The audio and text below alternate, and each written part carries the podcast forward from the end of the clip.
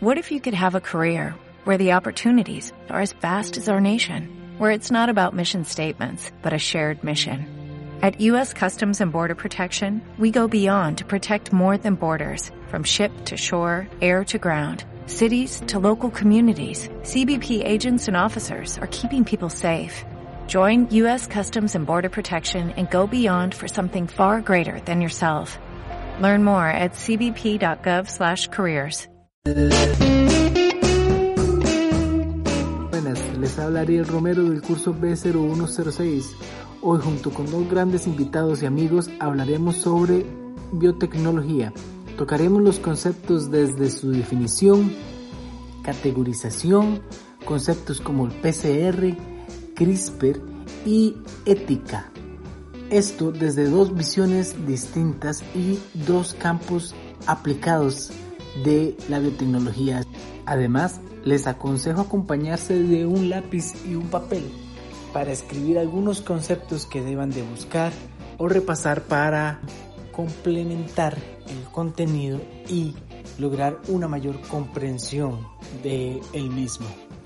Y debido a la situación actual, los invitados nos acompañarán mediante una llamada. Sin más preámbulo, los dejo con el podcast de esta semana, Biotecnología. Espero que lo disfruten bastante. Bueno, entonces vamos a hablar de biotecnología. Hoy estoy con dos invitados muy especiales, eh, amigos de este, la Universidad de Costa Rica, ambos. Eh, Daya Morales, quien tiene experiencia en el campo agronómico, él es agrónomo de formación, y Marianela Mata, quien es este, bióloga de, con experiencia en conservación. Bueno, entonces la idea eh, de hoy, vamos a hablar un poquito relajados y ver aspectos básicos de la biotecnología, definiendo, ¿verdad? Biotecnología con su, con su definición más clásica, que habla sobre cualquier eh, uso de organismos vivos o modificaciones de organismos vivos o sustancias de organismos vivos para el beneficio del ser humano, en grandes, eh, a grandes rasgos. Okay, bueno, y si, empezamos a abarcar el tema de biotecnología, como dice Ariel, este, básicamente va a ser un, un área que se va a componer de varias disciplinas, evidentemente biología, química, eh, otros procesos que incluso en este caso un servidor como agrónomo eh, también está implicado que la biotecnología va a ser la aplicación de la tecnología en cualquier tipo de sistemas que tenga involucrado organismos vivos. Yo creo, a nivel agronómico, ¿usted cree que, que la biotecnología siempre se ha usado? ¿O que es algo como nuevo ahí?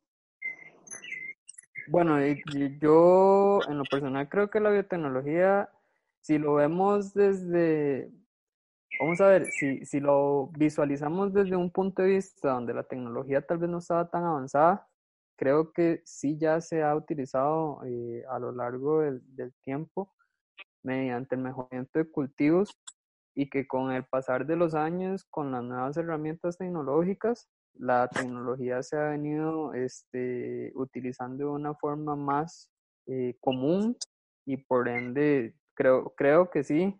O sea, eh, el punto va a ser que en, agronomía la biotecnología se, se, ha empezado a amplificar el término del uso de una forma más común. Sí, yo, yo creo que como, lo mismo, ¿verdad? Que es, es, algo de que siempre, desde el hecho de seleccionar algún cultivo, ¿verdad? Para, para escoger lo más grande o lo más bonito, o lo más, el más, con el mayor llenado, este, de, lo hace como bastante antiguo, ¿verdad? El hecho de ir conociendo eso. Y, y en el campo de, de la conservación, bueno, eh, ¿usted cómo lo ve? Desde, o sea, ¿desde qué momento considera usted que la biotecnología ha sido como parte, eh, si ha sido, realmente este, quiero que nos amplíe ahí, parte de la, de la conservación y cómo se ha usado? Entonces, bueno, como Ariel comentó, yo trabajo con lo que es específicamente genética de la conservación. Entonces, la idea también es muy importante como aclarar como que hay una diferencia, ¿verdad?, entre lo que es investigación y lo que es conservación. Que de hecho, di, como el problema de por qué estamos como estamos en la actualidad es porque la gente está enfocado más en investigar y no tanto en conservar. Entonces, la idea en conservación es buscar como acciones directas, ¿verdad?, en lo que donde realmente estamos eh, conservando a las especies, o sea, estamos ayudando a las poblaciones a mantenerse, etcétera, etcétera. Entonces, em, la biología molecular o lo que viene siendo la tecnología, aplicándolo en genética, bueno, digo, en genética de la conservación, o sea, en, conservación, en realidad es como una, es como relativamente nuevo, em, pero sí ya, por ejemplo, como desde, desde antes de los 90 se empezó a aplicar más y en la actualidad ya tiene como muchísimo más fuerza. ¿Por qué? Porque mm, en lugar de solamente como enfocarnos en poblaciones, eh, de qué tan grandes están, o, o, sea, el tamaño de la población, etcétera, nos estamos enfocando en cómo está, por ejemplo, la diversidad genética, que tal vez después lo podemos hablar como más a fondo, como para no tirar nada más términos así.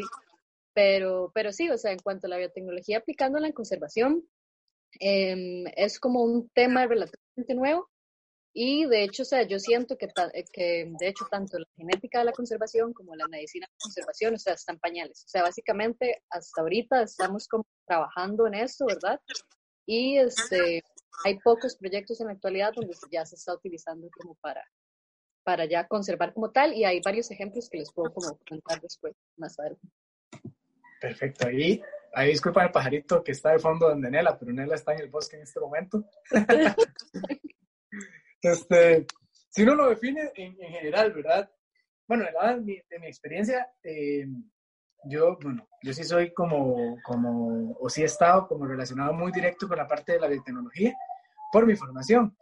Entonces, sí me gustaría como aclarar, ¿verdad? Que uno tiene como gran, cinco grandes colores en la biotecnología, que es la biotecnología verde, la blanca, la roja, la azul y la gris, siendo la verde la, la, la que Dayan ejerce, que sería la, agrícola, la forestal, la ganadera. Este, la blanca son los procesos industriales, eh, meramente, ¿verdad? De, como tipo fábricas, producción de, queso y estas cosas. La roja, lo que estamos viendo ahorita, ¿verdad? Con, la parte del coronavirus, es pura meteorología roja, que es eh, la meteorología médica, lo que tiene que ver con farmacéutica y estas cosas. Eh, la azul, muy acorde, ¿verdad?, a, la tecnología este, marina, acuícola. Y la gris, que creo, bueno, eh, es más que todo sobre tóxicos, sobre diversidad eh, en, los tóxicos. También hablamos un poco de diversidad biológica, eh, pero casi generalmente se enfoca más sobre toxicología. Este, y ustedes, así, para que se me vayan relajando, bueno, Dayan, usted como, como, como agrónomo, ¿qué lo hace decir en algún momento de, de, su vida, decir, no, no, yo lo que quiero es empezar a, aplicar cosas más avanzadas de genética, ¿Qué es, es lo que usted está haciendo ahorita, bueno, genética, de tecnología, qué es lo que usted está haciendo ahorita en, en, lo suyo y, y, qué lo llevó ahí a que usted diga, eh, esta rama está vacilona. Bueno, eh, parte de, del trabajo que yo he hecho desde hace un tiempo es trabajar con café. El café, como todos sabemos, es uno de los cultivos que, Costa Rica eh, inició desde hace muchos años para poder obtener entradas pues económicas y, y, por eso hoy en día es uno de los productos más importantes a nivel agrícola, eh, no tanto por el volumen, más sí por, por su grado de, de diferencia y el valor agregado que se le da acá en Costa Rica. Y pues una de las razones por las cuales yo decidí enfocarme en, biotecnología, específicamente en, biología molecular, va a ser que una de las áreas en las que agronomía se enfoca es en fitopatología y una de los, uno de los conceptos esenciales en el campo de fitopatología es comprender el desarrollo del organismo que interactúa con las plantas. Y en este caso yo me decanté por trabajar con roya. Y roya va a ser el, el, hongo que, causante de una de las mayores pérdidas en las producciones cafetaleras. Y lo que más me llevó a trabajar en esto es que una de las soluciones que actualmente la agricultura busca para contrarrestar plagas es el mejoramiento de los cultivos. Pero en muchas ocasiones se deja de lado trabajar con el organismo, entender al organismo para no mejorar la planta, sino tratar de, de atacar al organismo que es el que está haciendo el daño. Entonces, eh, yo en particular que estoy trabajando con Roya, estoy tratando, o más bien estoy estudiando y haciendo, cumpliendo varios objetivos para buscar una solución o buscar una alternativa al uso de agroquímicos, donde el hongo en este caso vaya a ser el afectado por la aplicación de, dos alternativas en este caso, que van a ser inductores de resistencia que, como, como dice el, el, concepto, pues son sustancias que involucran el mejoramiento o la expresión de genes que están asociados a la resistencia para que puedan tener mayor efectividad contra el hongo. Ajá, pucha, eso suena bastante bonito. Es, es, es, es, es bien tuanis, la verdad, porque creo que es un área que no está tan explorada en, en Costa Rica. A ver, en, en, otros países de producción cafetalera gigante como Brasil principalmente o en varios países africanos se bretea muchísimo este tema. Pero, digo, como bien sabemos, Costa Rica es, y bueno, y todos los países son un nicho diferente de, de café. Entonces la interacción que vayan a tener los productos o, o, las estrategias que se manejen para poder combatir la roya en cada país va a ser diferente. Entonces acá en Costa Rica creo que es un tema, llamémoslo innovador. Sí, claro. Nela, de su lado, ¿qué le hizo decir? Este, mira, la biotecnología puede ser un área porque digan, su formación es de, de bióloga, bióloga, bióloga, ¿verdad? Bióloga de, de, de botas y se la hace decir, esto me puede servir para, para, para entender más a, a la población o de, de, tal organismo, este, ¿qué le hace pensar en la biotecnología como una salida?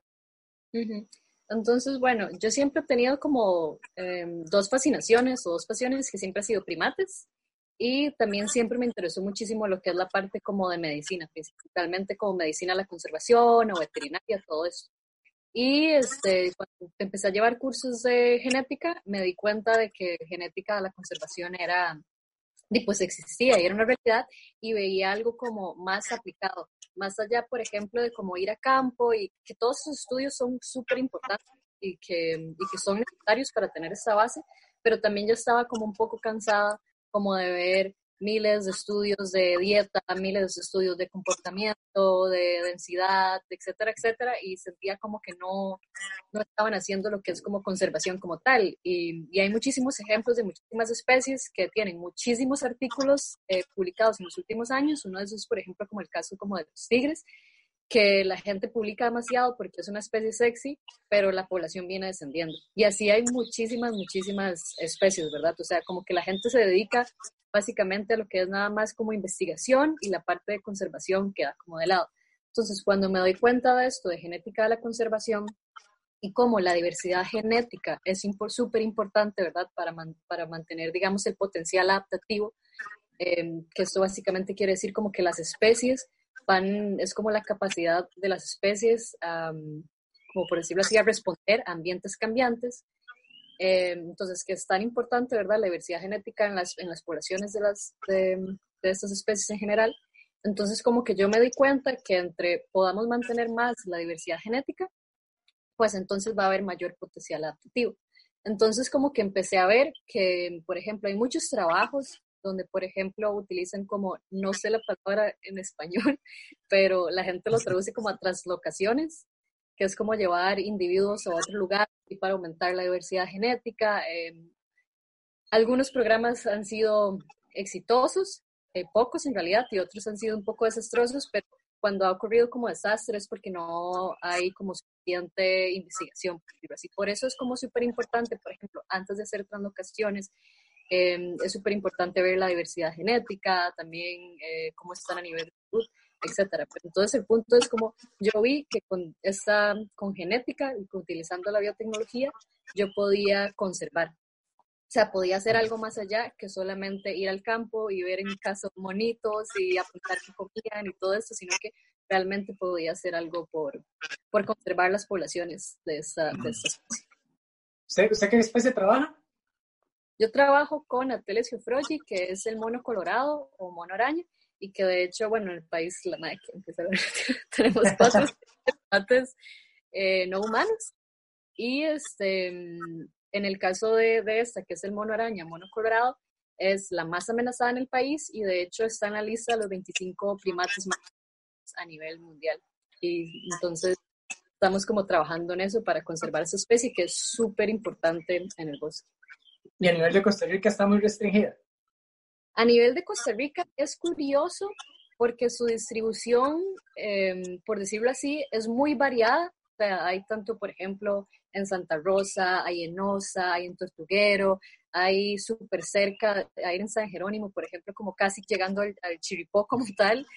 Eh, o sea, la, distribución es como bastante amplia, sin embargo, las poblaciones que quedan están muy reducidas y se encuentran aisladas. Entonces son como un poquito de poblaciones como por varias partes del país, no hay flujo genético y entonces ahí es donde estamos como teniendo problemas y donde están disminuyendo las poblaciones porque no se pueden básicamente, no hay flujo entre estas poblaciones.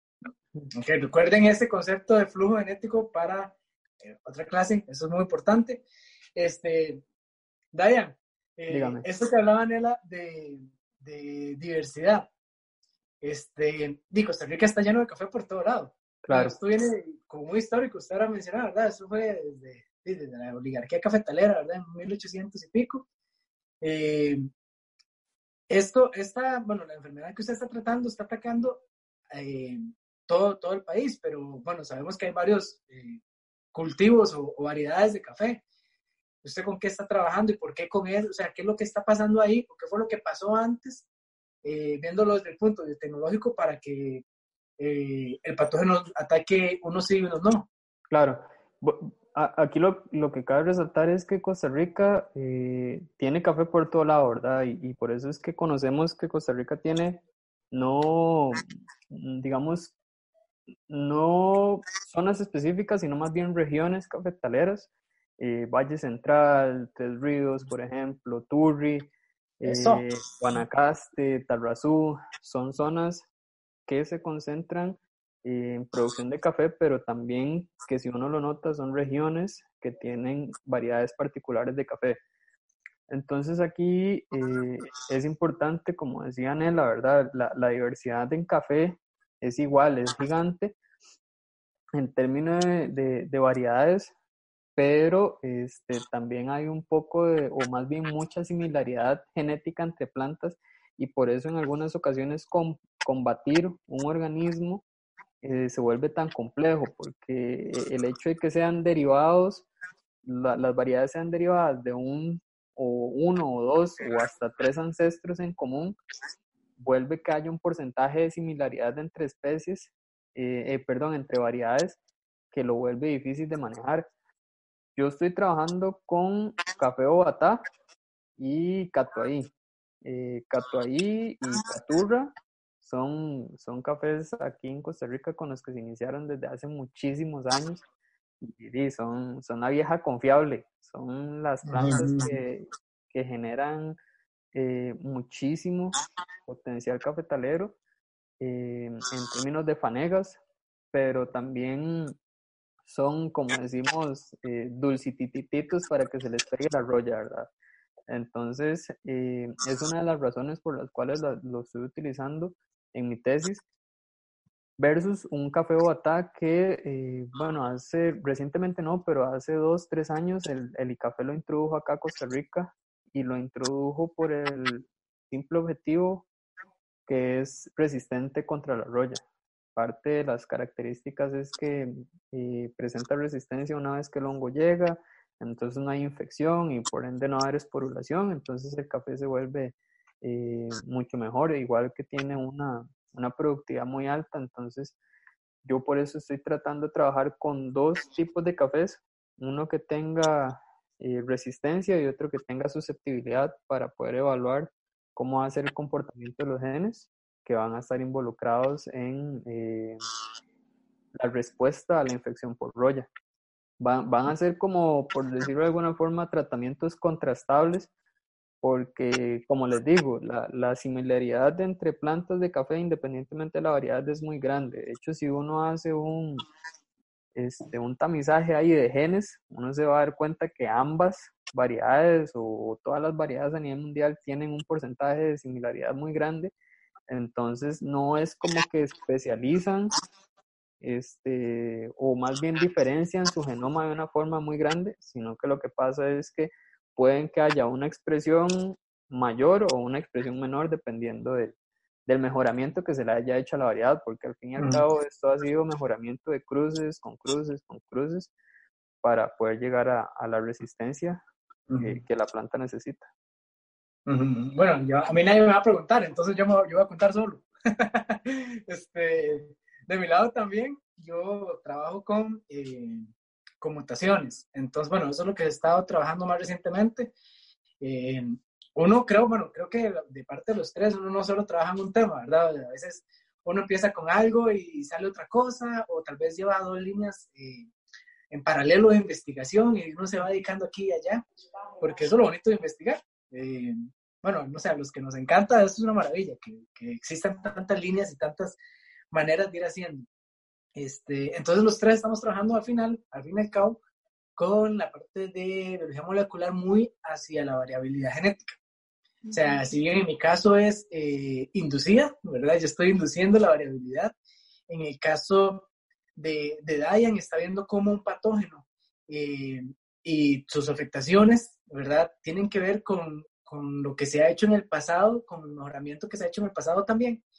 Y en el caso de Nela, con la conservación, o sea, con sus estados y, eh, y la parte, de, bueno, sí, conservación, este, al fin y al cabo, y la parte de medicina que mencionaba, o sea, quiere decir que al fin y al cabo, esto que está viendo Nela es lo, lo que está en el ambiente más natural. Entonces vemos aquí tres contrastes bastante vacilones y, y, y, bonitos de resaltar. Este, ahora decía Diane que, que, se compone esto de muchas cosas, ¿verdad? De muchas ramas. Quiere decir que ustedes han estudiado y leído un montón. Este, entonces, dígame, Daya, ¿cuál es el elemento 120 de la tabla periódica? claro, esto, eh, que han visto tantas cosas, y, como en todas carreras, ¿verdad? Eh, creo que nadie le, o a todos nos pasan chascos en cursos y, cosas así que vienen relacionadas hacia, hacia el área. ¿Qué es lo, lo, no sé, que usted diga, uy, esto sí me costó entender, y, pero me es súper útil? O, o no sé, o esto definitivamente eh, era demasiado importante y lo estaba deseando llevar. Y, o sea, como más la parte de, experiencia, como el lado cuando uno va formulando la investigación, que uno tiene que prepararse también académicamente. Sí, como eh, experimental para, para que le empecemos por ahí también esa, esa conversación. Claro, yo, yo, creo que aquí los tres podemos estar de acuerdo. Bueno, creo que sí, me atrevo a decir que los tres podríamos estar de acuerdo en que uno de los, de los componentes más importantes y que cuesta, o sea, dentro del estudio de, de, qué sé yo, de la carrera, va a ser bioquímica. O sea, bioquímica es un, es un área muy amplia, es un área que abarca temas muy amplios porque básicamente todas las reacciones, independientemente de qué organismo sea, involucran eh, bioquímica. Entonces, es un curso que realmente le aporta un crecimiento a uno porque bioquímicamente hablando uno puede entender muchísimas cosas que se derivan por ejemplo, en biolocelular o biolomolecular, cuando uno entiende la base de enlaces, etcétera, uno puede entender de una mejor forma otros conceptos que están ligados. Y en lo personal también un curso que me costó, pero que a Nela fijo le gustó, fue genética de poblaciones. O sea, poblaciones me parece que es un tema, al menos cuando uno está eh, trabajando en términos de de poblaciones que, que, tienen diferencias muy pequeñas o que hay que buscar si son muy grandes, tener muy presente los conceptos de genética de poblaciones es primordial. Entonces, a mí fue un curso que, que me costó porque involucra también aristas matemáticas, entonces ahí ya se vuelve un poco complejo para mí. Dale, ¿usted qué? Yo soy totalmente de acuerdo con Diane. O sea, exactamente esos tres cursos serían bioquímica, igual, o sea, pienso exactamente lo mismo, que es un curso, posiblemente para mí el curso de bioquímica que tuvimos que llevar en la maestría fue de los más pesados que he llevado en mi vida. Eh, en mi caso, que yo trabajo con genética de la conservación, genética de poblaciones es básico, es vital, es lo más importante, de hecho, que yo necesito eh, aplicar. pero igual fue como un poco más complicado porque habían más, como dijo eh, Dayan, o sea, requería mucha habilidad matemática que uno está acostumbrado, ya cuando uno pasa ciertos cursos en biología, empezar, en, por lo menos en mi caso, y yo siento que pasa en la mayoría de biólogos que trabajamos más, que es como biólogo, no sé, de campo, ese tipo de cosas, empezamos a dejar más como tirados los cursos de química y los de mate y de estadística. Bueno, estadística siempre se aplica, pero vamos dejando como eso tirado y después llegamos otra vez a un punto en el que no, o sea, esto es vital, esto lo necesitamos. Y también lo que es biología genética molecular, biología molecular, que todos fueron cursos, a excepción de bioquímica, todos fueron cursos que me encantaron, eran complicados, pero me gustaron muchísimo y, y sí, son súper importantes. O sea, sí es muy importante saber cómo siempre se va a sufrir un poquito en la carrera, pero de verdad todo lo que estamos aprendiendo es muy importante. Sí, yo les pregunto porque vean que, digamos, los temas que, que Dayan y Nela están tocando, sí, bioquímica para mí fue eh, tortuoso, pero sí, sí se aprende, o sea, sí era este, complicadón. Eh, no, pero vean entonces que bioquímica al final, en yo lo general, este, dice, usa un montón, o sea, nosotros tenemos que ver la estructura y función del ADN, que eso es para este examen y ya lo deben de saber, este, y y cosas de genética de poblaciones tan básicas que uno empieza con, con Mendel. O sea, uno ve, este, vean, ni, ni un pelito del pincel este, en biología general.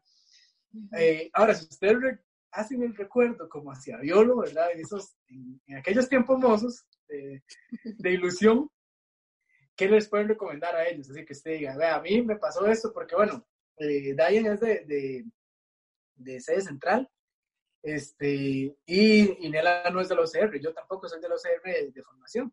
Entonces, creo que tenemos como experiencias diferentes. muchísimo. Sí, sí, sí, la verdad. Es, es, es, o sea, si me pide ahorita que, que recuerde temas o que recuerde la experiencia del curso, eh, es complejo. Vamos a ver, yo creo que lo que más recuerdo del curso es el laboratorio en realidad. Eh, el laboratorio de biología a mí este, me introdujo básicamente, como yo empecé a estudiar agronomía, me introdujo muchísimos términos que iba a ocupar después en la carrera.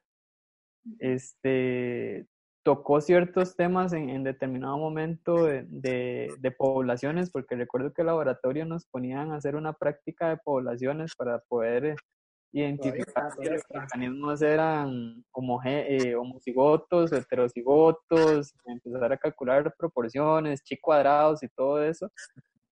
Este, pero es ese laboratorio lo que recuerdo por la práctica.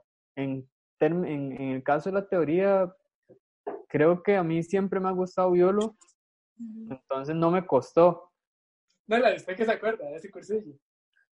Yo, de hecho, exactamente lo mismo que acaba de decir Diane. Yo siento que a mí no se me hizo para nada complicado eh, los primeros cursos de biolo, como biología general o introbiología, eh, porque me gustaban mucho y era de las pocas materias que me gustaba cuando estaba en el cole. Entonces, por ejemplo, una cosa que, que también me di cuenta, por ejemplo, es para mí hacer todo esto de cruces y todo esto se me hizo muy fácil, pero después fui asistente de genética para su técnica y ahí en la UCR y, y pues veía cómo ellos luchaban por simplemente hacer un cruce. O sea, que para mí yo decía, pero eso es lo más fácil, o sea, este es el punto que le regalan en los exámenes, o sea, hacer un... cuando escuchen. O sea, que los exámenes aparezcan miles de cruces porque es lo más fácil que existe en el mundo, pero veía a estas personas luchar por esto, ¿verdad? Como por las proporciones, por los cruces, etcétera, etcétera. Entonces, digo, uno se da cuenta como de, no es, todos tenemos capacidades de aprendizaje súper diferentes, empezando por ahí pero también digamos de que tiene mucho que ver de qué tan interesado estás. Y más allá también de qué tan interesado, porque cuando uno hace estos cursos generalmente ponen cosas todas aburridas como agronomía y botánica. sea, ahí un frijolito con otro frijolito. Eh, una florcita con otra florcita. Entonces, ¿cómo es tratar de aplicarlo de otra manera? Entonces, por ejemplo, yo, como la manesia, siempre lo aplicaba como a mis monos o ponía otra, otra cosa. Entonces la idea es siempre, como mi recomendación es siempre visualicen aún más de para qué pueden utilizar esto que se les está enseñando, digamos, que es básico, o sea, que es vital y que lo van a utilizar el resto de su carrera, hagan lo que hagan. Y lo que pasa es eso mismo que dice Nela, o sea, cuando uno eh, necesita aplicar el conocimiento a condiciones diferentes, hay que tener la versatilidad, pero tener el conocimiento para saber cómo cambiarlo este, al, al, al escenario en el que uno está.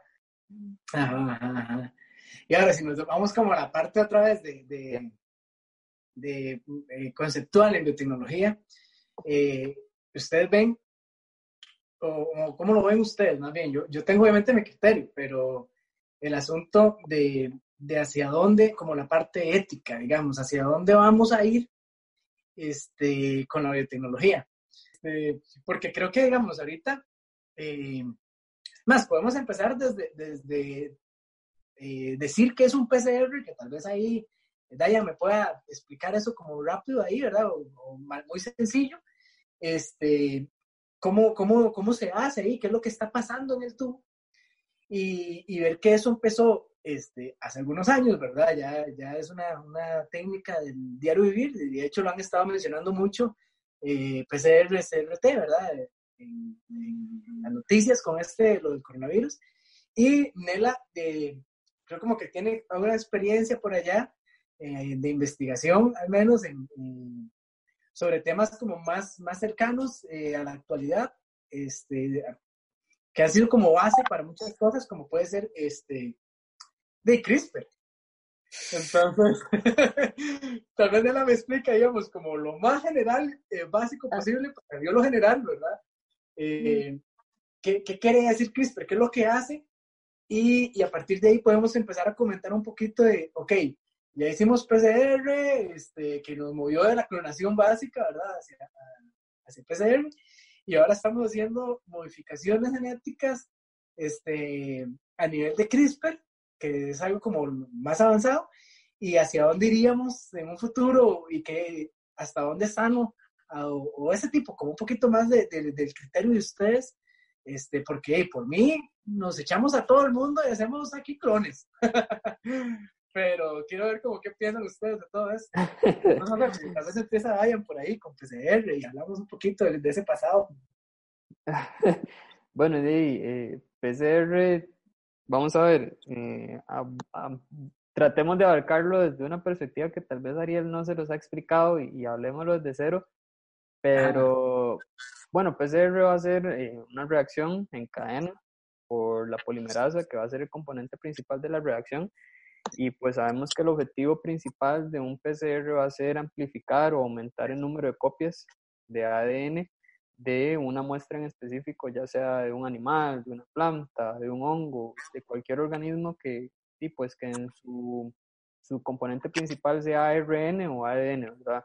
Y, por lo general, la reacción se va a llevar a cabo en un tubo donde se necesita el ADN, se necesita la polimerasa, se necesitan los DNTPs, se necesita un buffer para poder este, permitir que la, que la reacción se lleve de una manera adecuada y se necesitan pues los imprimadores o los primers, como les decimos comúnmente, para que puedan hacer un clic, por decirlo de alguna forma, con el ADN y que eso sería como, eso, eso, los imprimadores, para que tengan ahí una noción de lo que, bueno, al menos hasta, hasta hoy han visto, es el, el pedacito de ARN ¿verdad? Eh, a partir del cual se va a montar la eh, replicación de la polimerasa. Exactamente. Correcto. Ok, sigue, sigue. Vamos a para aclararles. A... Exacta. todo, exactamente. Por ejemplo, el, el, primer va a ser, si, si en la reacción de, de, PCR no hay primer, no se puede empezar a hacer eh, síntesis de las copias o, o, amplificación de las copias de ADN. El imprimador va a ser lo primero que se una a la templeta ADN o ARN y a partir de ahí la polimerasa puede empezar a producir el resto del, del molde de ADN, el cual es el objetivo. Y pues eh, el último componente que por lo general se agrega en, en, en, la reacción va a ser agua para agregarle volumen a la reacción y permitir un, un mejor eh, rendimiento en el equipo en que se va a utilizar. Y pues una vez que, que ahí se termina la reacción del PCR, se va a llevar y como bien sabemos para poder este, observar si hay un, un PCR este, exitoso, lo que hacemos es un gel, un gel de agarosa en el cual vamos a poner el producto de PCR versus una escalera que llamamos comúnmente, que esta escalera lo que es es ADN, eh, que está dividido en diferentes fragmentos con pesos moleculares distintos, porque es un ADN que se cortó con enzimas de restricción. Las enzimas de restricción van a cortar pedazos específicos eh, de un ADN, por ejemplo, de E. coli, y al cortar en diferentes sitios se van a generar pedazos de diferentes tamaños con un peso distinto y por eso se genera una escalera que van a ser bandas que vamos a poder ver a lo largo del gel. Y pues cuando nosotros desarrollamos el primer que vamos a utilizar en el PCR, nosotros vamos a saber el tamaño del ADN que se estuvo amplificando.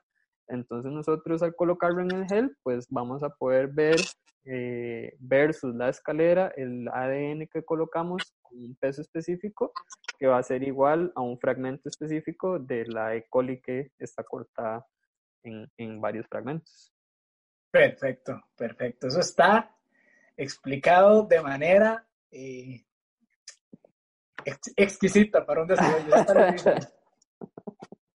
este, bueno, perdón, ¿verdad? Ah, ahí lo que hay que tener en cuenta, Ariel, que estaba mencionando con el caso ahorita del coronavirus, que están mencionando mucho en tele que hacen PCRs.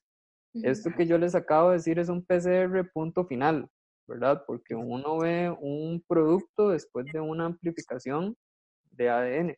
Pero lo que se hace en el con, con, el coronavirus, con las pruebas, son PCRs en tiempo real, que es diferente porque en el PCR tiempo real lo que hacen es igual tomar la muestra, poner los mismos componentes, pero aunado a eso, eh, la muestra se coloca en un equipo junto con un componente que florece, ¿verdad? Eh, es a lo que llamamos una sonda y comúnmente lo que utilizan es una sonda que se llama Cybergreen, eh, por ser una sonda que no es tan específica como otra que se llama Tagman, y pues lo que genera es que cuando el ADN se está amplificando, la sonda se une a ese ADN que se está amplificando y lanza una señal.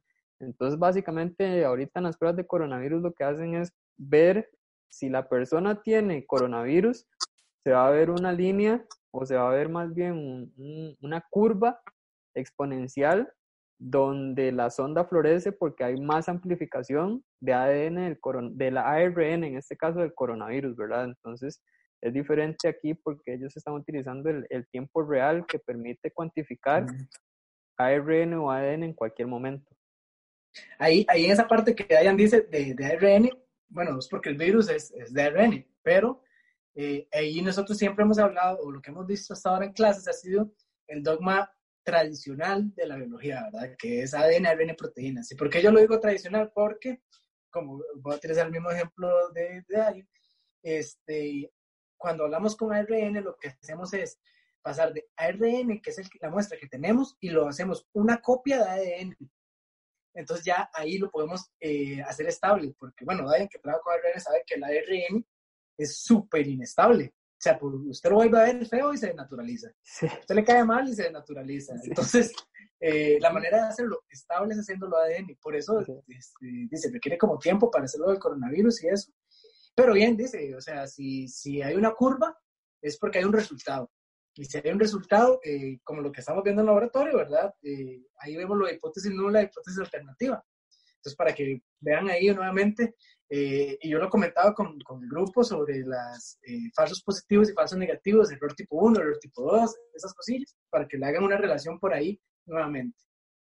Este, Mela, y cuénteme ahí. Entonces, ya tenemos una base. Esa, ese, el PCR es una loquera, porque cuando descubrieron el PCR, el chavalo, el chavalo eh, no estaba contratado para hacer eso. O sea, que el doctor es Molineux no estaba contratado para hacer eso. Bueno, Molineux fue el primero que lo encontró, eh, pero no le dieron pelota, entonces por allá el otro que lo encontró eh, fue como un viaje de ácidos que tenía, eh, literalmente, y a partir de ahí, de ese sueño o ese viajecillo, él visualizó que podía hacer ADN más rápido. Entonces, lo empezó a montar y ahí tuvo una bronca legal porque él no estaba contratado para eso, pero hizo un avance en ciencia súper acelerado. Eh, y esto estamos hablando de, de, hace bastante tiempo, hace, bueno, 94, por allá, eh, casi, bueno, 25 años por ahí. Y ahora tenemos una, una modificación o modificaciones, ¿verdad? Que, que son cosas eh, tal vez muy voladas, que, que uno no se imagina que esto es lo que está pasando y eso es lo que también están trabajando los laboratorios y bueno, también tienen sus broncas legales por allá, pero, pero eso es como, como parte de la genialidad. Y algo muy, muy bueno, bueno, en este caso que yo les hablaba sobre la estructura y función del ADN en la hora consulta, del papel que tuvo la mujer eh, para hacer esto. Y digamos, toda la vivencia social de, de Rosalind Franklin. Y ahora veamos un poquito sobre CRISPR ahí, versión biólogo general, ¿verdad? Este, Nela, porque Nela le encanta hablar del tema, entonces creo que la frenando. Ok, entonces, eh, bueno, nada más, ¿verdad? Que el PCR entonces es pan de cada día, o sea, es una herramienta que utilizamos los biólogos moleculares básicamente todos los días de nuestras vidas y es súper importante. Entonces yo les voy a hablar en versión sencilla, ¿verdad? Lo que es otra herramienta, ¿verdad? De la biotecnología, que no es tan usada, es relativamente nueva, pero eh, básicamente se cree que va a ser como la no sé, la salvación de la humanidad. O sea, es una, es una herramienta que se está empezando a utilizar muchísimo más. Entonces, CRISPR, CRISPR-Cas, es en realidad un sistema inmune procariotas que se encontraba, bueno, y que se encuentra en bacterias. Y básicamente lo que pasa es que cuando llega, por ejemplo, un bacteriófago, que lo que va a hacer es como inyectar un virus en la bacteria, después empieza, por decirlo así, a, a duplicar y a duplicar y a duplicar, y finalmente va a matar a la célula. Entonces, eh, este sistema eh, procariota, que es conocido como CRISPR, eh, está compuesto de tres factores muy importantes. Em, básicamente, ese sistema inmune está compuesto de repeticiones de ADN, que de hecho son palindrómicas, si es la palabra correcta. El punto es que exactamente igual de, de un lado hacia el otro del ADN, digamos. Y entonces son repeticiones, ¿verdad? La otra parte va a ser ADN espaciador, que es ADN también, pero este ADN no, es, no son repeticiones, o sea, cada pedacito de ADN eh, es único. Y después vamos a tener lo que son los genes Cas, que lo que van a formar son este, un complejo Cas, que lo que va a tener van a ser este, unas proteínas que lo que van a hacer van a cortar y este, mm, sí, básicamente van a, no, van a desenrollar el ADN y después van a cortar el ADN. Entonces, de esta manera lo que pasa es que cuando, por ejemplo, un bacteriófago llega e inyecta a la bacteria, en lugar de morir, por decirlo así, va a llegar este sistema conocido como CRISPR-Cas, que de hecho, paréntesis, eh, este que se llama CRISPR-Cas9, que es el más famoso, eh, fue descubierto por dos mujeres, también Emmanuel, si no me equivoco es Emmanuel Champetier o algo así, es una francesa, y Jennifer Dubna, que si no me equivoco es eh, estadounidense. Entonces, tiene power. Nobel en algún futuro.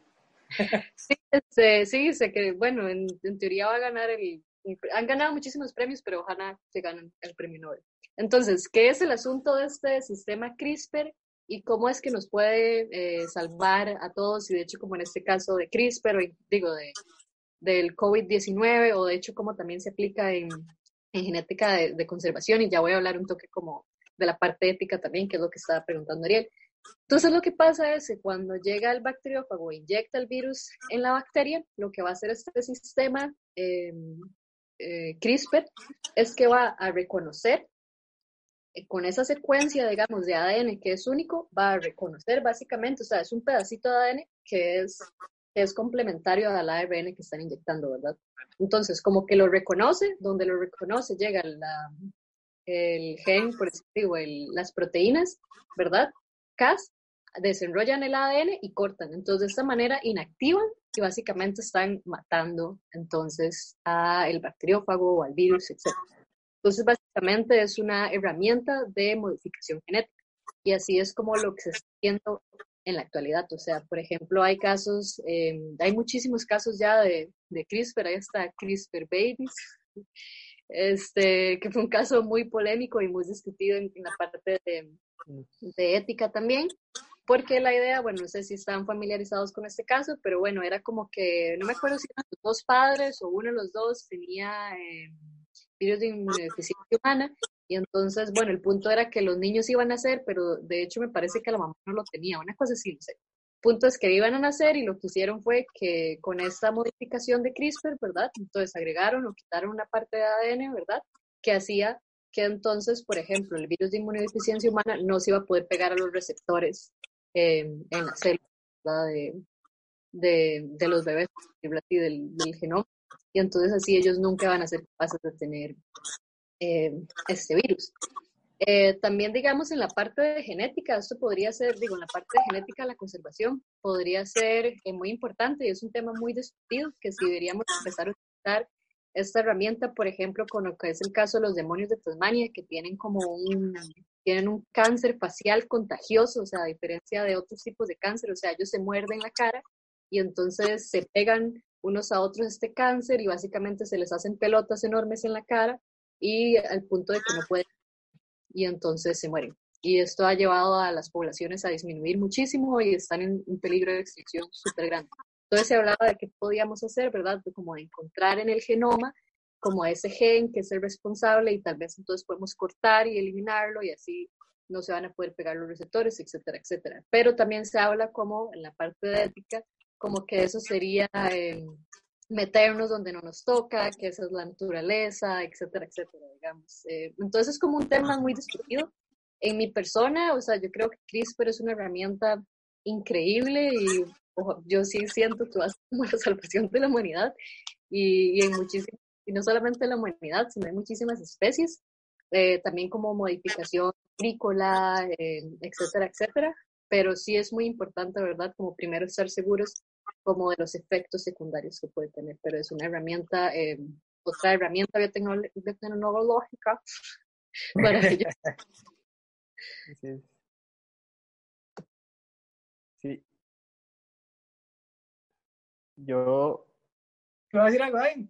Sí, sí, sí, sí, que ahí con, con lo que dijo Nela, con el término de, bueno, de CRISPR, este, y pues que es una tecnología ya muy, muy alta, muy, muy top, por decirlo de alguna forma, y, y, la capacidad que tiene la tecnología para poder editar genomas es tan grande que tiene mucho potencial, pero también tiene el potencial de invadir esas áreas que son grises todavía, entonces se vuelve ahí un, un tema delicado porque se puede modificar, se puede silenciar, se puede promover expresión de genes, o sea, hay muchos campos donde el CRISPR se puede aplicar que puede ser en algunos casos hasta contraproducente. O sea, ya si hablamos en, en términos de bioética, ya se vuelve un tema muy complicado, principalmente porque creo que cuando Dudna y, Charpentier lo, lo hicieron, e incluso cuando, cuando uno las escucha hablar a ellas, pues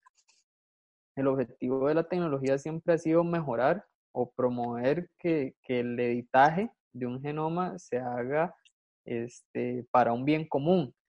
Pero ahí es donde, donde se vuelve gris el área porque no sabemos qué puede hacer el bien común para usted o no sabemos qué puede hacer el bien común para Nela o para mí. Entonces se vuelve un, un área pues, pues, no inexplorada, pero tal vez sí ambigua. Ustedes, bueno, digamos, por ejemplo, un caso así, de, de este caso del demonio de Tasmania, en la cual, si, si estuviera en su poder, eh, ¿usted quería? Sí, definitivamente el sistema CRISPR va a ser súper exitoso y sabemos que se les va a quitar el cáncer y va a sobrevivir la población. ¿Si se mete ahí o no se mete? Lo haría sin pensarlo. Uh, obviamente el problema en, en genética, digo, en, en, conservación, porque en conservación de hecho pasó, por ejemplo, lo que es el famoso caso de, de los pumas en Estados Unidos, los pumas de Florida, las panteras de Florida, que por ejemplo lo que pasaba era que tenían diversidad genética súper, súper baja, entonces ya estaban empezando a tener malformaciones, eh, el nivel de esperma era pésimo, etcétera, digamos, las poblaciones estaban bajando muchísimo, tenían muchos problemas debido a la baja variabilidad genética. Entonces, por ejemplo, una opción era traer otros pumas de otras regiones, por ejemplo, se decía que de México, eh, aumentar la diversidad genética. Entonces, aquí hubo un conflicto de que la gente lo que decía era que no porque si no ya no va a ser la pantera florida. Entonces deja de ser como un asunto como de sobrevivencia por un asunto más de, no sé, de, de esta es mi pantera y yo quiero que, que sea la pantera florida y que sea como raza pura, etcétera, etcétera. Al final, de hecho, sí se hicieron esas translocaciones que se llevaron otros individuos, la diversidad genética aumentó y este, las poblaciones están muchísimo más saludables general.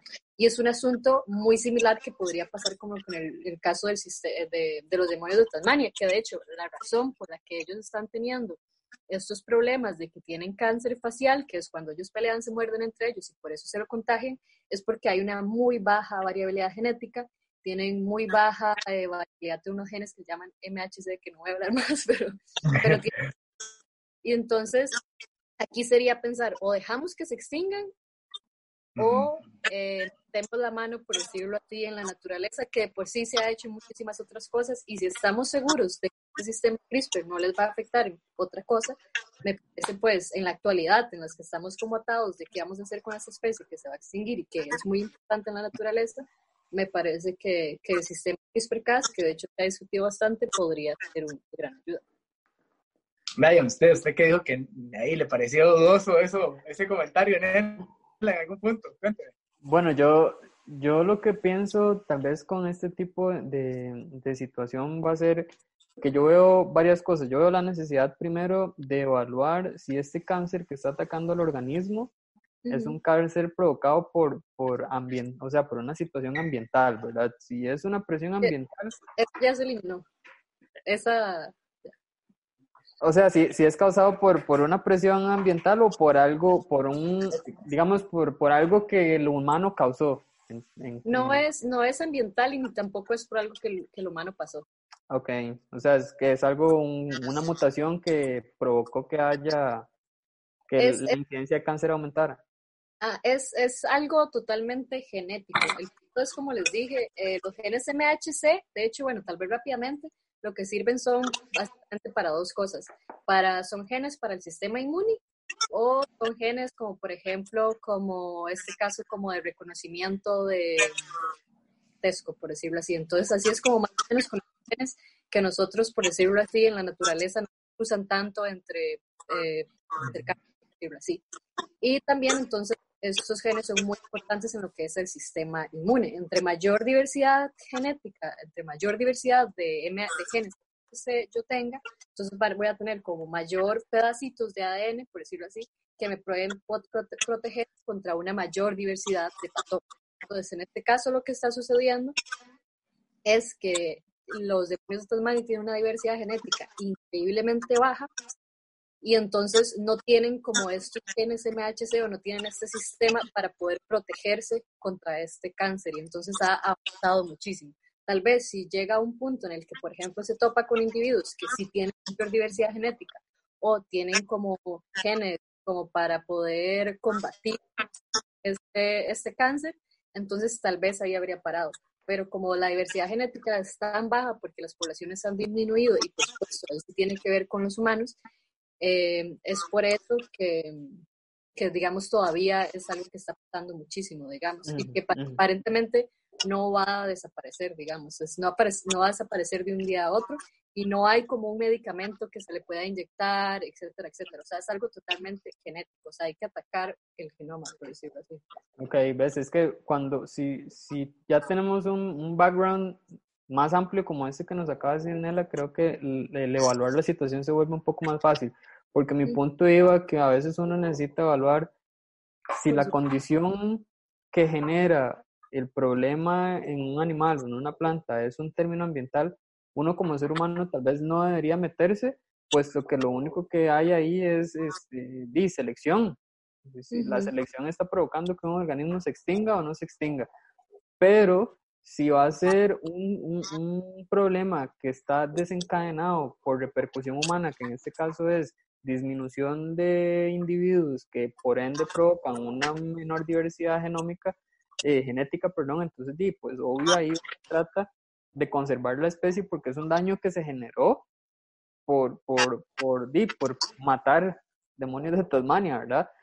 Y lo otro que le iba a decir que hay que evaluar es el término, ah, e, el hecho aquí con el CRISPR es que en muchas ocasiones este, el ADN es tan complejo que si uno silencia o, uno eh, muta un gen específico, no sabemos qué puede generar corriente arriba o corriente abajo del ADN y no sabemos qué repercusión puede haber en la producción de proteínas, ya le digo corriente arriba o corriente abajo, ¿verdad? Entonces son áreas inexploradas que creo que cuesta mucho, o sea, por lo general hasta en, organismos comunes que no han sido mutados, es difícil saber qué, qué está pasando en otras regiones del ADN. Entonces, el hecho de, de, modificar en algunas ocasiones se puede volver azaroso, ¿verdad? No sabemos si estamos poniéndole un parche a, a, a, un problema y podemos estar generando un daño más grande en otra región del ADN que posiblemente este, pueda generar una repercusión para nosotros o en términos ambientales, por ejemplo, si favorecemos, qué sé yo, que una especie con una característica de resistencia ante X patógeno, este, podemos hacer que ese organismo sea resistente, no sabemos si a futuro estamos condicionando la selección de solo ese organismo. Entonces, al estar condicionando solo ese organismo, pues de igual forma estamos llegando a reducir la variabilidad de una población. Entonces, ahí es donde... Total, de hecho, totalmente de acuerdo con todo lo que vos estás diciendo. Eh, por supuesto, o sea, no es que se le va a ir y una vez se va a hacer CRISPR, etcétera, etcétera. O sea, primero hay que hacer una parte de investigación súper fuerte y estar seguros de que no, de que no va a pasar nada terrible, por decirlo así, o no va a pasar, o sea, más, va a ser más beneficioso que negativo. Y este, también muy importante lo que decías es, primero, digamos, en conservación, antes de llegar y, no sé, modificar genéticamente o sacar individuos de sus poblaciones y traer otros individuos, o sea, lo primero hay que ver qué está pasando. Si lo que está pasando es entonces, bueno, trabajemos con las comunidades y con los cazadores. Si lo que está pasando es destrucción del hábitat, entonces, bueno, trabajemos con que se deje de destruir el hábitat y no decirle a la gente deje, deje de destruir, sino démosles a esas personas otras herramientas y otras, ¿verdad? Una, una solución, porque también es muy importante, ¿verdad? El asunto de las comunidades. Pero sí, en fin, antes de llegar a eso, tenés que primero solucionar, que si es un asunto ambiental, solucionar eso. O sea, de nada te sirve eh, cambiarle el ADN a un bicho X, digamos, si al final el problema real, digamos, sigue ahí de fondo y va en este caso, de hecho, como es baja diversidad genética, lo que se ha ido hablando como, con, como la respuesta, tal vez la mejor solución, podría ser, en este caso, translocación, o sea, traer individuos de otras poblaciones para que haya eh, mayor pues recombinación genética y así podamos traer los nuevos a la población, de la diversidad genética y tal vez así podemos tener este, unas mejores respuestas ante este virus o bueno, es un cáncer rarísimo que la gente le parece súper raro como que es un cáncer, un virus, pero sí, es un cáncer facial. Y, pero sí, para, en, mi, en, mi, opinión, lo primero que hay que hacer es aumentar diversidad genética y si está siendo imposible, CRISPR es una herramienta que podría ayudar en este caso.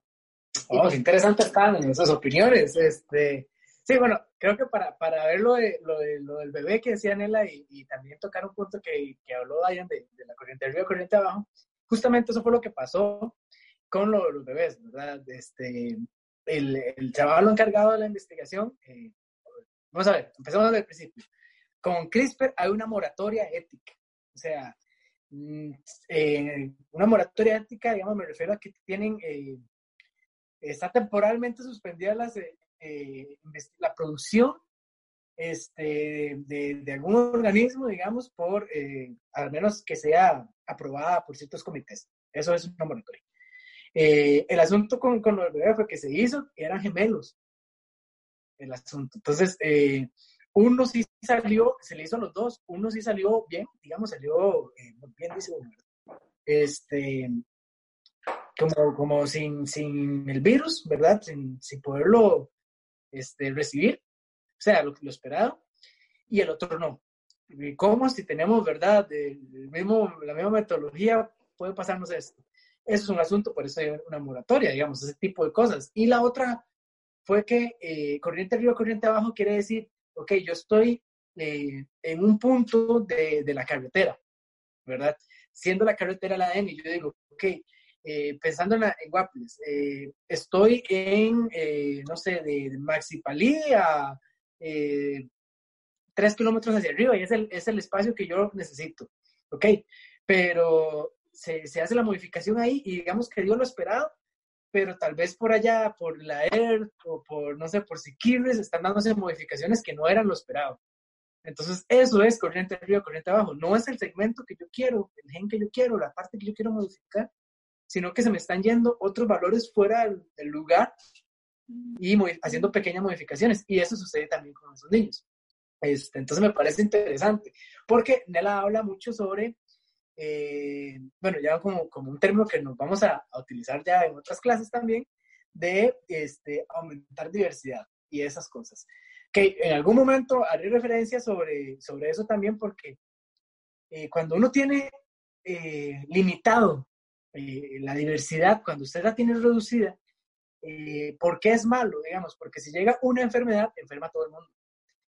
Y eso es lo mucho que pasa en cultivos, en el lado agronómico, que este, usted tiene cultivos del, del, de la misma variedad, ¿verdad? El mismo componente genético, entonces llega una enfermedad que afecta a uno y eso se propaga muy rápido. Eso es lo que sucede mucho, o lo que sucede con Fusarium en banano, por ejemplo. Este, no hay variedad, entonces di, pega uno, pega a todo el mundo. Eh, entonces, cuando aumentamos la diversidad, es como los perros de raza y los perros eh, híbridos criollos, ¿verdad? los que llamamos aguates. Eh, el zaguate tiene más diversidad, entonces está como más preparado, de cierta forma, por decirlo así, para enfrentar eh, algunas enfermedades y estas cosas, ¿verdad? Porque estén, son más resistentes per se. El, la raza, como solo se, se, replica con su propia raza durante muchas, muchas generaciones, eh, probablemente es por eso que uno sabe que, no sé, que el French Poodle tiene mal congénito en las rodillas, o que el labrador eh, a la larga padece de la espalda. Este tipo de cosas, ¿verdad? eso es cuando uno va haciendo una selección así. Entonces aquí también entra un punto de, podría llegar a, vamos a llegar a tocar el punto en algún momento eh, sobre la especiación, ¿verdad? Es cuando dos poblaciones empiezan por aparte, tal vez una población de una sola especie se distanció, no sé, geográficamente y podría permitir una, este, eh, pues una, una, entonces cuando existe esto de que se vuelven a cruzar eh, poblaciones, todo el mundo se ve, toda la especie, ¿verdad? Se va a ver beneficiar de esa diversidad. Entonces, pues es básicamente darle la vuelta, ¿verdad? Lo mismo que, que acabo de decir. Diane, yo veo que usted ahí atrás tiene, eh, bueno, me encantó, me encantó esas explicaciones, están, están bien bonitas. Yo espero que ustedes estén disfrutando tanto este podcast como yo. Diane, yo, bueno, ahora las medallas y yo por conocerlo, ¿verdad? Sé que, que usted, este, de ahí le, le encanta la parte de, de, de moverse. Usted como persona joven, usted y la pregunta es para ustedes también, chiquilines. Este, ¿Consumiría transgénicos? Mae. Nosotros consumimos transgénicos ya, mae. Parece mentira, pero es una cosa que en algún momento desde la época escolar se generó miedo sobre esto. Entonces, usted es joven, usted hace ejercicio, ¿verdad? Entonces, cuénteme, ¿usted consumiría transgénicos? Mae, eh, vamos a ver, el, la pregunta no es si yo consumiría. La pregunta que iba a hacer es si seguiría consumiendo. Esto, caramba. Yo creo, o sea, yo creo que ya es, como bien sabemos, eh, productos transgénicos los consumimos no necesariamente por comida, sino que los consumimos por ropa, lo consumimos por eh, cualquier cosa que nos pongamos encima y que sea producto de, de modificación genética. Entonces aquí mucho el algodón que nosotros tenemos en la ropa es modificación por eh, transgénicos y mucho de los alimentos que también consumimos son productos de modificación genética este, a, a través de, de, cualquier tecnología. Entonces, transgénicos ya hay, ya hay bastantes y lo que pasa es que se centran en, en cultivos específicos, ¿verdad? Entonces, yo creo que el, el boom o, o, el organismo que más se critica es el maíz. El maíz ha sido modificado transgénicamente desde hace muchísimo tiempo y pues son productos que nosotros consumimos, eh, lo queramos o no, que en las etiquetas no digan que son modificación transgénica son otros 100 pesos, pero lo son. O sea, es un tema muy complejo, es un tema polémico, eh, donde se entra en términos de bioética, y lo que pasa es que hay mucha investigación, vamos a ver, que, que, que ha demostrado pues que estos transgénicos pueden tener o generar repercusión en la salud de las personas. Y también hay otras investigaciones que demuestran que no, y es un dime que te diré muy, muy largo desde hace muchísimos años, donde hay evidencia de los ambos lados, entonces uno no puede creer o dejar de creer.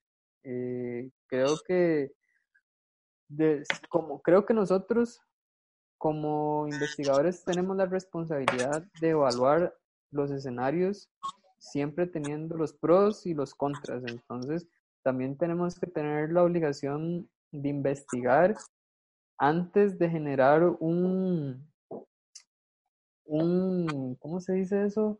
Antes de cantarnos por un lado o el otro, nosotros tenemos que estar bien informados porque nosotros no podemos andar diciendo cosas de las que no tenemos validez. Entonces, si usted me dice, ¿va a consumir transgénicos? Yo le voy a decir sí, y seguiré consumiendo transgénicos de aquí hasta que me muera, porque es muy complejo que actualmente muchas de las cosas que nosotros consumimos no sean mejoradas a través de, de, editaje. Es, complejo, porque la demanda cada vez es más grande, la demanda del consumidor por variedad y por tipo de cosas que sean completamente diferentes a la tradicional se vuelve más difícil. O sea, se lo pongo así, o, anhela, es más, le pregunto, yo no sé si tiene preferencia, por ejemplo, por un tipo de, fruta de un color específico. Digamos que tiene preferencia por color a manzana verde. Pero si yo un día llego y le digo, Nela, es que yo le puedo dar una manzana verde con rojo por dentro, fijo me va a decir que qué chiva, que qué tuanis, que le gustaría probarlo. Y si yo le vengo y le vendo a la idea con que ese color rojo que tiene dentro tiene propiedades que le van a mejorar la posibilidad de vivir a X, Y persona con X, Y malestar, sí, pues aquí yo creo que todos estaríamos de acuerdo en consumirlo, sí o sí. Entonces, di, sí, o sea, yo estoy, yo estoy a favor, digamos, eh, y otra vez, ¿verdad? No es que me esté cantando de un lado o de otro, yo sí estoy, o sea, yo debo decir que yo, yo estoy ni en blanco ni negro, sino en zona gris, porque creo que es lo mismo que estamos hablando ahora, estas cosas son muy difíciles y, y, y pues digo, uno no puede decir que sí o que no, pero yo sí estoy a favor de, que consumamos transgénicos. O sea, yo creo que no, no me he muerto, madre. tengo 28. Estos 28 años creo que, sí, pues, vengo consumiendo transgénicos desde hace años. De, no tengo ningún malestar, no tengo ningún padecimiento que me haya implicado este, una hospitalización o algo por el estilo y pues lo que tengo son familiares con componentes este, peligrosidad, ¿verdad? Pero sí, o sea, yo, yo estoy tuanis, entonces yo sigo comiendo, yo sigo comiendo. Yo no come pan y, y Kellogg's y esas cosas que vienen de ahí, ¿verdad? De, esa pequeña, del más clásico que es la recombinación este, con el BT, ¿verdad? Exacto. Es para, para matar, bueno, es una bacteria que lo que hace es bueno, el Bacillus thuringiensis se agarró un gen por ahí, se le mete al maíz, este, para que cuando el insecto se lo coma, el estómago le explote, por así decirlo, en, fácil, ¿verdad? Este, Nela, ¿qué piensas sobre eso?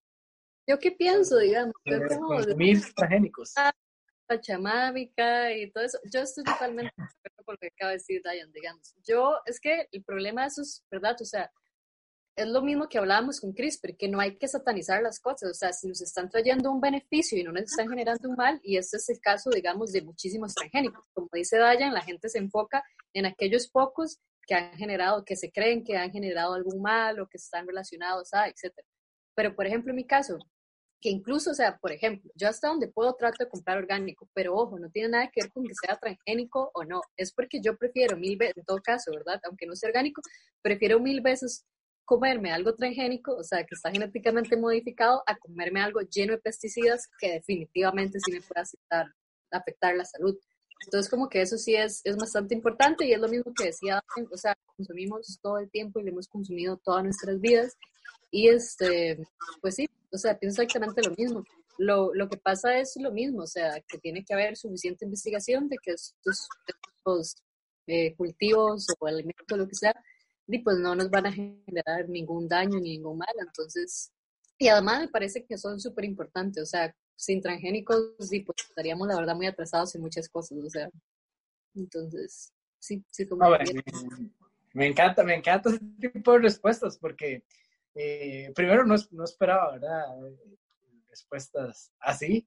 Pensé que iban a tirarme algo más, más definitivo y, y realmente esta es la respuesta que yo estaba esperando, porque, este, di, pues estamos hablando de ética, ¿verdad? Y en ética es, es muy complicado, muy personal. ¿verdad? Eh, entonces yo no les voy a decir a ustedes, eh, chiquilines, ¿verdad? ni a ustedes que es algo bueno o algo malo, sino que hay puntos que uno ve y puntos que, que, ¿verdad? Que uno no ve y tal vez usted genera un criterio sobre eso.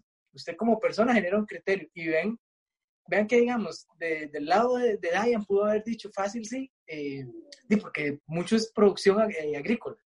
Bueno, y ustedes, muchos de los que me están escuchando son de economía agrícola, entonces eh, es muy fácil decir, sí, claro, si me genera más beneficio, obvio le meto, ¿verdad? Porque ahorita es un mundo muy capitalista. Y del lado de Nela, fácil, fácil poder haber dicho, de no, tiene el mundo así, ¿verdad? Y me sale ahí con, con un, un, poquito más, este, eh, por su formación, ¿verdad? Ahí más eh, orgánica, tal vez, eh, en versión de la palabra y no de la definición primeramente. Eh, entonces, eh, me, me, parece muy bueno que lo hayan dicho como tan claro los dos casos, lo de CRISPR eh, y salvar al demonio de Tasmania o no, y lo de, lo de consumo transgénicos o no, porque entonces vemos que realmente uno, bueno, uno es muy dado hacia la ciencia, de que uno tiene que elegir una posición muy informada para decir sí o no, sino que uno se tiene que llenar de un montón de, de valores y factores alrededor de una decisión. Entonces me parece este súper bueno y yo creo que eh, de esto, ¿verdad? Por, por, nuestro amor a la ciencia, podríamos estar hable que hable y, y, como siempre, ¿verdad? Que nos dan horas hablando de esto. Eh, yo creo que, bueno, que para, para eh, los fines de que no se me aburra mucho y no se me duerman, eh, me pareció genial la compañía de ustedes y las perspectivas que tienen ustedes, se los agradezco montones para, para una perspectiva más, más de, de la biotecnología y de, que, bueno, primero también de que los jóvenes están haciendo ciencia, que la biotecnología los ha acompañado toda la vida, este, tanto a los quienes me escuchan, ¿verdad? Como, como ustedes han nacido eh, en la época eh, de, de, donde está explotando esto. Entonces me parece como, como, como empezar con las herramientas más, más rayadas, ¿verdad? Más top es lo que, lo que ustedes están teniendo en sus manos para, para hacer ciencia. Entonces, esperaría, ¿verdad? Eh, de que esto siga y siga y siga y siga y siga y, y, realmente sea por un avance, como decíamos al inicio, ¿verdad? Toda modificación que hablamos de un organismo o pedazos de un organismo para mejorar este, en algo. Eh, y casi siempre ese algo va a ser en consecuencia del ser humano, ¿verdad? Entonces me, parece, desde mi perspectiva, porque de, por, tal vez igual lo mismo, mi énfasis eh, di que yo decidí esto desde hace muchos años eh, como, como, manera de vida y, y me fascina.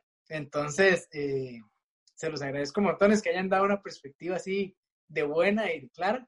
Y espero que ustedes, chiquilines, disfruten de, de, este audio, de este podcast. Sí, eh, yo quería hacer un, un, espacio publicitario no pagado. eh, puntos extras, dice el profesor ayer que puntos extras para las personas que sigan la fundación Costa Rica Wildlife, que es la fundación con la que yo trabajo, que es una fundación de conservación eh, de acá en Costa Rica, entonces se llama Costa Rica Wildlife Foundation. Y este, el programa con el que yo trabajo, que se llama Pro Programa Ateles, eh, es específicamente de conservación del mono araña, mono colorado. Entonces, no sé, ahí Ariel va el link. Pues, ¿En qué red social? ¿Ah? En, Facebook. En Facebook o en Instagram pueden escuchar, este, pueden encontrar eh, la Fundación Costa Rica Wildlife o este, y dentro de, no sé si unos cuatro días, algo así, ya vamos a sacar como la página del programa Teles, que es el de monos, pero de todas formas, si siguen la, la página de la fundación, ahí les va a salir más adelante el de los monos. Perfecto, sí, ahí yo les compartí un poquito por Instagram también, este, un poquito de expectativas sobre los monos, ¿verdad? Eh, entonces vamos a, a, siempre sale caro, ¿verdad? Esa publicidad sale cara, pero bueno, ¿eh? Y Dayan dice que tomemos café. Bueno, no, no. Yo, yo primero este, agradecerle Ariel, muchas gracias por la invitación. Yo creo que siempre es muy, muy tuanis compartir la, la, la, perspectiva que uno tenga de un tema en específico y pues de algo que a nosotros o a los tres nos gusta muchísimo. Y, di pues nada, o sea, para las personas que lo van a escuchar, para sus estudiantes, y que tengan en cuenta pues lo que usted estaba diciendo, que la biotecnología es algo que se usa y se va a seguir usando por muchísimo tiempo. Entonces, la capacidad de explotarlo va a depender eh, simple y sencillamente de las personas que estén interesadas en el tema. Hay muchísimas cosas que hacer, muchísimas eh, temas todavía que explicar, entonces creo que el tener a mano eh, el conocimiento biotecnológico en este momento va a ser lo que nos va a salvar y, y pues para muestra lo que está pasando actualmente, ¿verdad? Sin la gente que tiene el conocimiento de biotecnología y sus aplicaciones, no habría forma de pues encontrarle la cura al coronavirus, ¿verdad? Entonces creo que pues el futuro puede recaer en, en manos de quienes tengan eh, ese conocimiento, ¿verdad? Siempre teniendo en cuenta pues que hay que ser responsable, hay que, hay que tomar en cuenta pero de ahí en adelante es todo lo que se genere con un bien común tiene todo el potencial del mundo. Perfecto. Aquí lo están escuchando. Eh, bueno, en este momento probablemente muchos de economía agrícola, para cuando usted sea jefe de la empresa, sí, me los acepto en pasantía. de fijo, de fijo. oh, de compromiso, ya está. Ya lo marcamos. bueno, muchas gracias. Entonces, este, nosotros nos, nos estamos escuchando.